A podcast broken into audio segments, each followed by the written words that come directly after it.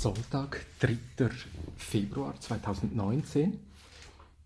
Heute Abend äh, wird im Toni-Areal um 20 Uhr ein Film gezeigt, welcher sich noch einmal mit dieser Zeit auseinandersetzt, wie Rebell TV von Daniel Model in einem ähm, Angel Investment Pool war, René Scheu äh, mit seinem Schweizer Monat war auch in diesem Pool und andere mehr äh, auch die Leute, die heute den, ähm, den Social Media Gipfel in Zürich äh, mitorganisieren, Amassi, so und andere. Und nächsten Dienstag beginnt eine Serie mit Wikimedia Schweiz, äh, wo wir Wiki-Dienstag machen werden. Jeden Dienstag machen wir von 8 bis 12 Uhr äh, einen Livestream den ersten Dienstag im Monat zu Wikipedia, den zweiten zu Wikidata, den dritten zu Open Science, den vierten zu ähm, ähm, Community Care und Transition Journalism oder irgendwie so etwas, äh, ist doch nicht ganz klar, aber vermutlich doch mit Philipp Meyer, der Ex-Kurator von, von Rebell TV damals aus der Zeit, so ein bisschen Backslash alles. Und heute Morgen die Lesung in der katholischen Kirche hier in St. Anton mit einer, mit einer fantastischen Predigt von Pfarrer Rellstab. Ähm, übrigens nachher haben sie noch ähm, Unterschriften gesammelt zur Aufhebung des Zölibats. Äh, ja, das passt natürlich dann wieder zu Zwingli-Film. In Zwingli-Film gibt es diese fantastische Passage, wo, wo, wo äh, einer zu Zwingli sagt, was, du, du, ähm, du, du willst das Zölibat auf, du fragst, ob du, ob du heiraten darfst, das kannst du noch in 500 Jahren tun, äh, noch in 500 Jahren ähm, wirst du die Erlaubnis dafür nicht bekommen. Also gut, hey, Backslash auf super vielen Ebenen. Und dann eben ähm, äh, die, die, äh, die dritte Lesung aus, äh, nein, die zweite Lesung, Entschuldigung, erste Lesung ist aus dem Alten Testament, die zweite Lesung aus, ähm, dem, äh, aus dem äh, Neuen Testament und dann die dritte Lesung ist aus den Evangelien natürlich. So, und heute aber die Lesung war aus äh, 1. Korinther 13, das sogenannte Hohelied äh, der Liebe. Und wow, ich bin fast vom Stuhl gefallen. Rellstab hat das eigentlich als, in unserer Sprache jetzt gesagt, ähm, als Umgang mit Information auf der Höhe der Zeit. So hätten wir es ja bei unseren zwei Bänden, die Form der Unruhe, 2009, 2010 im Juni aus Hamburg äh, erschienen, so hätten wir es ja gesagt. So, diese Stelle will ich jetzt noch einmal nachlesen. Und wenn, es, wenn ich dann nochmal reingehe, dann gehe ich sehr gerne zum Text Bibel in gerechter Sprache aus dem Gütersloher Verlagshaus. Das finde ich ein super spannendes Projekt. Auch deshalb, weil immer vorher noch so ein, vor den einzelnen Texten, hier jetzt also der, der Korintherbrief, Einführungen kommen und den Text von, von Luise Schottroff, die ich überhaupt nicht kenne, aber die ist auch äh, aus der ähm, Herausgeberschaft von Bibel in gerechter Sprache. Äh, Luise Schottroff macht eine Einführung zu diesem Korintherbrief und den will ich kurz lesen. Sie kann die meisten Aussagen, die sie macht, belegt sie mit Bibelstellen. Die lese ich dann einfach nicht mit. Das ist auf Seite 2107 geht das los. Sie schreibt an die Gemeinde in Korinth, erster Brief. Paulus hat während eines Aufenthaltes in Ephesus diesen Brief an die Gemeinde in Korinth circa 54 nach Christus geschrieben. In die römische Kolonie Korinth war er etwa Ende 49 nach Christus gekommen und dort 18 Monate geblieben. Zwischen ihm und Gemeinden bestanden Kontakt durch Briefe und Reisende. Nach dem Vorbild der Synagogengemeinden bildeten die Anhängerinnen und Anhänger der des Gottes Israels und des Messias Jesus eigene Lebensgemeinschaften. Im 1. Korinther steht die Identität der Gemeinde im Mittelpunkt. Paulus möchte vermitteln, dass die Menschen, die als Gemeinde zusammengehören, heilig sind, weil sie der Körper des Messias sind. Sie sollen nicht mehr ihre individuellen Bedürfnisse zum Maßstab machen, sondern sich an der gemeinsamen Auslegung der Torah Gottes orientieren. Die Torah wird in einem gemeinsamen Prozess der Auslegung und Verantwortung des Handelns in der jüdischen Tradition Halacha genannt gelesen.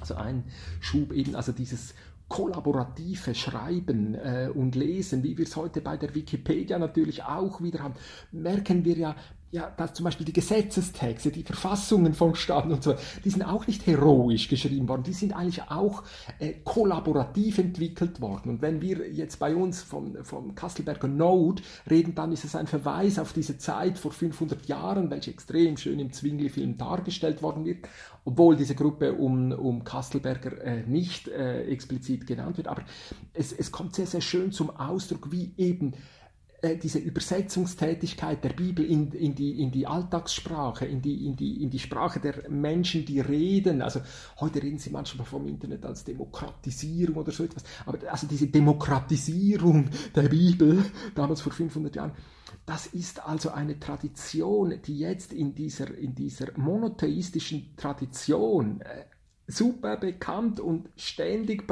und immer wieder praktiziert worden ist zu den, also eben, ich würde ja dann mit den Medienwechseln arbeiten und ja nur akzeptieren, Sprache, Schrift, Buchdruck, Computer.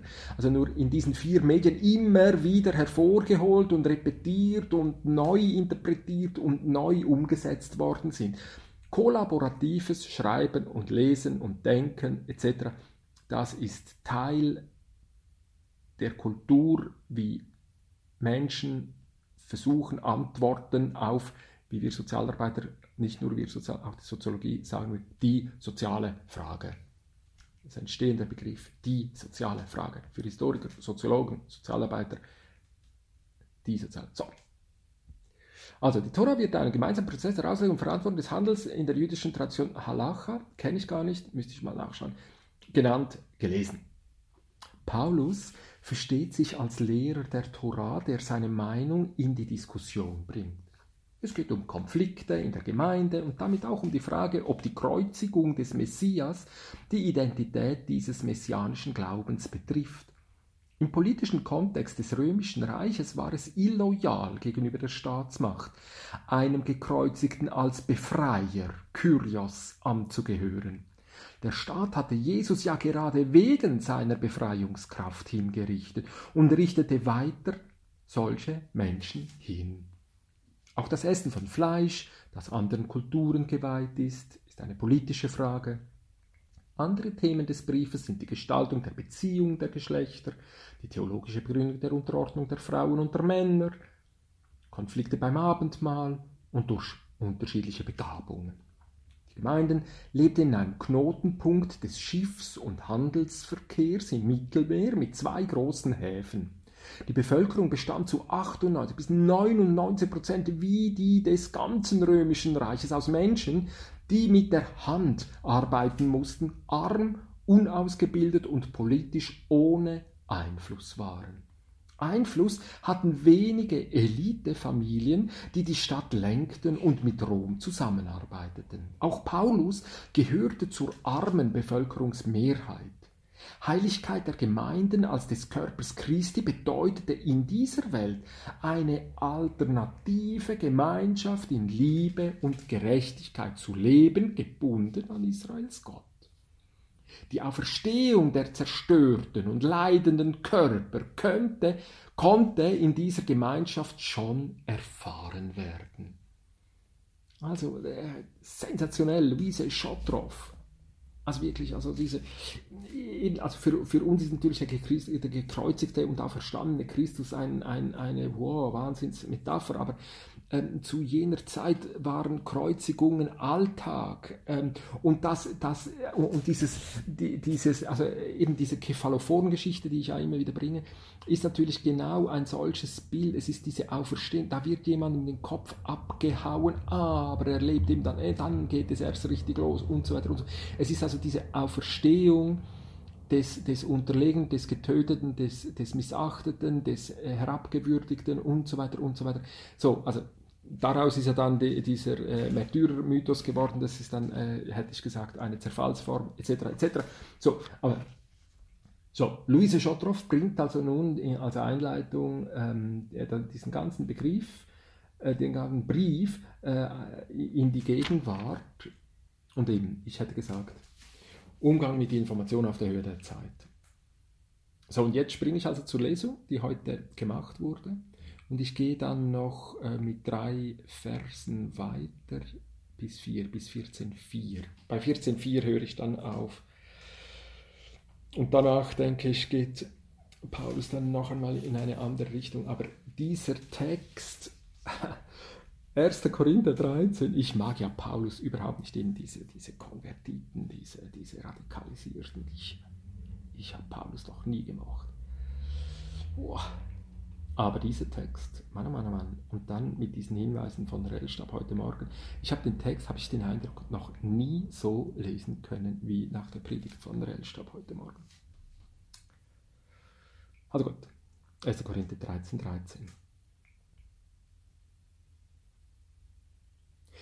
Wenn ich wie ein Mensch rede oder wie ein Engel und bin ohne Liebe, bin ich ein schepperndes Blech und eine gellende Zimbel. Und wenn ich die Gabe habe, die Zeichen der Zeit zu deuten und alles Verborgene weiß und alle Erkenntnis habe und alles Vertrauen, so dass ich Berge versetzen kann und bin ohne Liebe, bin ich nichts. Ich alles, was ich kann und habe, für andere aufwende und mein Leben aufs Spiel setze, selbst unter der Gefahr, auf dem Scheiterhaufen zu enden, und bin ohne Liebe, hat alles keinen Sinn. Die Liebe hat einen langen Atem und sie ist zuverlässig. Sie ist nicht eifersüchtig, sie spielt sich nicht auf, um andere zu beherrschen Sie handelt nicht respektlos anderen gegenüber und sie ist nicht egoistisch. Sie wird nicht jähzornig und nachtragend. Wo Unrecht geschieht, freut sie sich nicht. Vielmehr freut sie sich mit anderen an der Wahrheit. Sie ist fähig zu schweigen und zu vertrauen. Sie hofft mit Ausdauer und Widerstandskraft. Die Liebe gibt niemals auf. Prophetische Gaben werden aufhören. Geistgewirktes Reden, wird zu Ende gehen. Erkenntnis wird ein Ende finden. Wir erkennen nur Bruchstücke und unsere Fähigkeit, Zusammenhänge zu erkennen, ist begrenzt. Wenn aber die Vollkommenheit kommt, dann hört die Zerrissenheit auf. Als ich ein Kind war, redete und dachte ich wie ein Kind und war klug wie ein Kind. Als ich erwachsen wurde, ließ ich zurück, was kindlich war. Wir sehen vorläufig nur ein rätselhaftes Spiegelbild, dann aber von Angesicht zu Angesicht. Heute erkenne ich bruchstückhaft, dann aber werde ich erkennen, wie ich von Gott erkannt worden bin.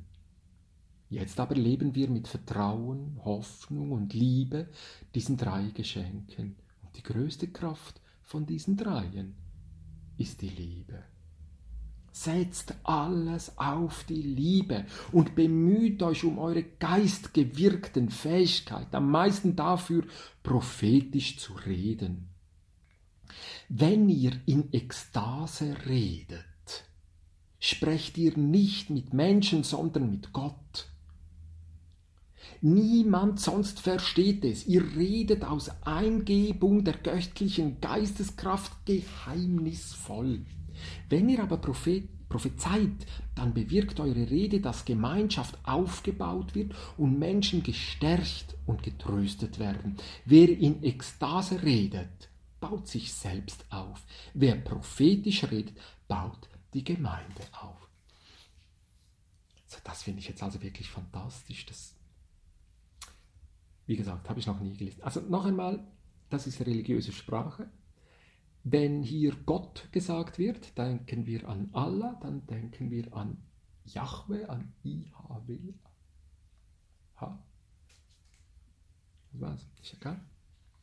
Es ist die Bezeichnung des Unbezeichnbaren. Also Gott nicht ganz intellektuell, nicht verstanden als irgendein älter, dicker, weißer Mann mit langem grauen Bart, der da im Himmel oben hockt und alles sieht und alles weiß und, und, und, und mich vor Unfällen und, und, und Halsweh, ähm, heute gab es noch Blasiussegen, äh, Halsweh beschützt, also, äh, hat mit, mit diesem Gott gar nichts zu tun. Das meinen wir auch nicht hat auch kein einziger Maler, der einen solchen Gott an die Wand gemalt hat, geme äh, gemeint. Äh, nein, Gott, diese vier Dinger, Jahwe, ist die Bezeichnung für das Unbezeichnete. Dieses Wissen, das ich nicht weiß. Dieses, dieses, so, also das, das ist mal die Definition von Gott. Wenn wir es jetzt heute akademisch, wissenschaftlich, weiß der Geier was sagen würden, also in einer nicht religiösen Sprache sagen, dann wäre das. Ich weiß, dass ich nicht weiß. Und Wissenschaft weiß, dass jede wissenschaftliche Erkenntnisse insbesondere Unwissen hervorbringt. Nicht Wissen, Unwissen. Klar. Alles gut. Und jetzt macht Paulus hier diese Unterscheidung, die ich ziemlich spannend finde, die ich noch nicht äh, angeschaut habe, aber diese Unterscheidung zwischen Ekstase und Prophetien, also ekstatisch reden, ekstasisch, ekstatisch reden und prophetisch reden. Und ich hätte jetzt eigentlich gesagt, das könnte übereinstimmen mit dem, mit dem Workflow, wie wir es gezeigt haben, in die Form der Unruhe, was auf Abi Warburg zurückgehen würde, zwischen ähm, Sophrosyne und Orgiastik. Also Ekstase, Orgiastik, Sophrosyne, prophetisch, äh, so und wenn wir auf der Ekstasenseite sind, dann versteht das niemand. Da baue ich mich selbst auf, da versuche ich in Selbstgesprächen, hätten wir jetzt mit Hannah Arendt oder mit Geistergesprächen mit äh, Aleida und Jan Assmann ähm, äh, gesprochen. Also dann, dann rede ich einfach mit mir. Mein, äh, da, da bin ich einfach Gedanken, an Gedanken, an Gedanken, an Gedanken. Und das ist natürlich jetzt eine, eine wunderschöne Interpretation. Das ist natürlich schwieriger, wenn man ähm, äh, mit Ravenna äh, frommelt, jetzt da äh, in, gerade den Twitter-Tweet äh, geht. Das ist natürlich, da hat man ja dann doch den Eindruck, ah ja, das ist ein Tweet und der Tweet reagiert auf den anderen Tweet und jetzt chatten die beiden miteinander und reden miteinander und äh, der, der eine spammt halt und der andere oder die andere in dem Fall ähm, so.